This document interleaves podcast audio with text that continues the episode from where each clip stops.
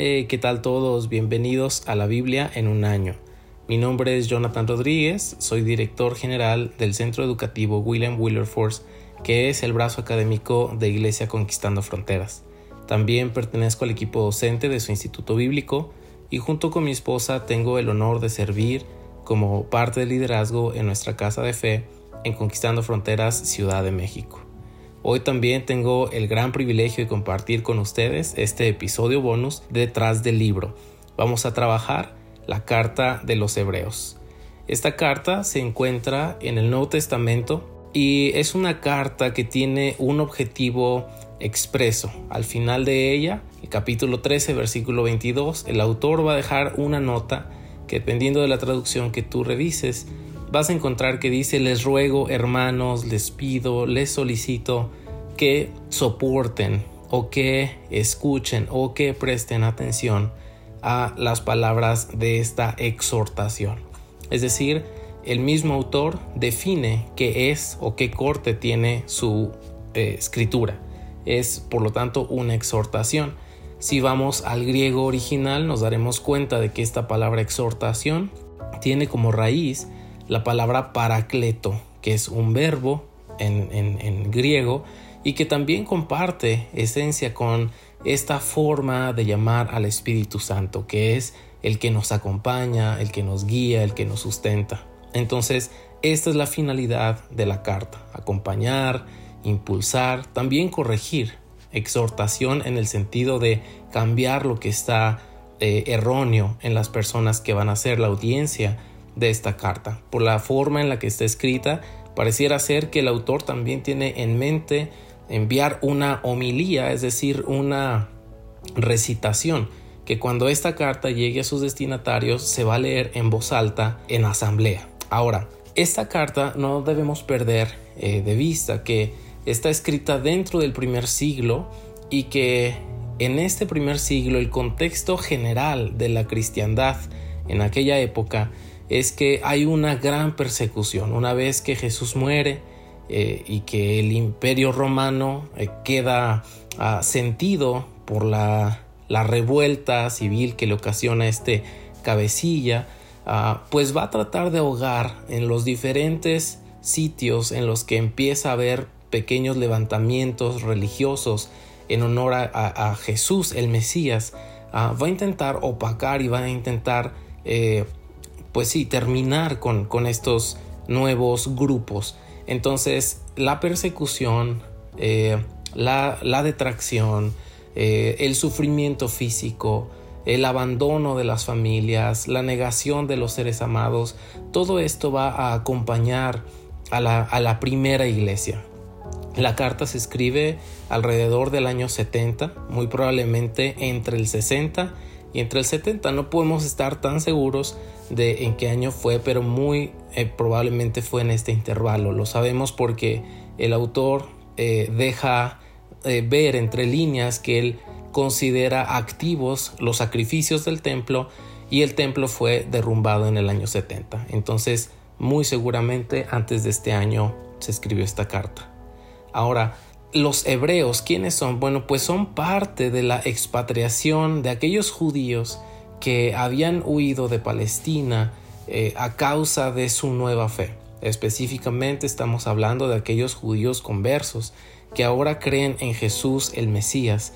Y, y esta carta en gran medida en realidad no parecería una carta, porque no tiene una salutación, no llega con un saludo, no, eh, sí, sí que va a cerrar con un saludo final y va a decir saludos desde Italia, va a mencionar a Timoteo, por lo que se ha creído que eh, esta carta fue escrita por el apóstol Pablo, pero bueno, a ciencia cierta no podemos asegurar que haya sido él. Eh, algunos otros consideran que fue Apolo, otros creen que fue Lucas, e incluso hay, quienes han pensado que fue Prisca o Priscila.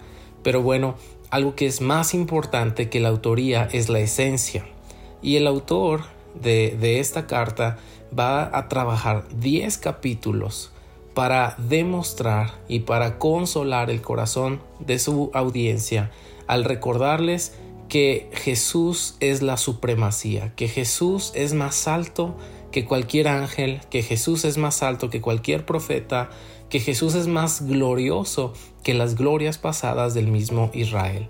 Moisés, que fue el hombre más manso, este autor va a decir Jesús es superior a Moisés, Jesús es superior a Abraham, y no solamente como un superlativo, sino nos va a dejar ver eh, versículo a versículo cómo Jesús no solo merece toda nuestra atención y gloria, nuestra vida, sino también es la confianza que nosotros podemos tener de que nuestros pecados han sido perdonados y, y de que las pruebas contemporáneas no son nuestra última estación, sino que el sufrimiento actual, cualquiera que estés pasando, cualquiera que yo esté pasando, no solo para los hebreos del siglo I, sino para la cristiandad del siglo XXI, para nosotros, no importa cuál sea tu sufrimiento físico, emocional, eh, problemas a causa de, de tu misma fe, etc.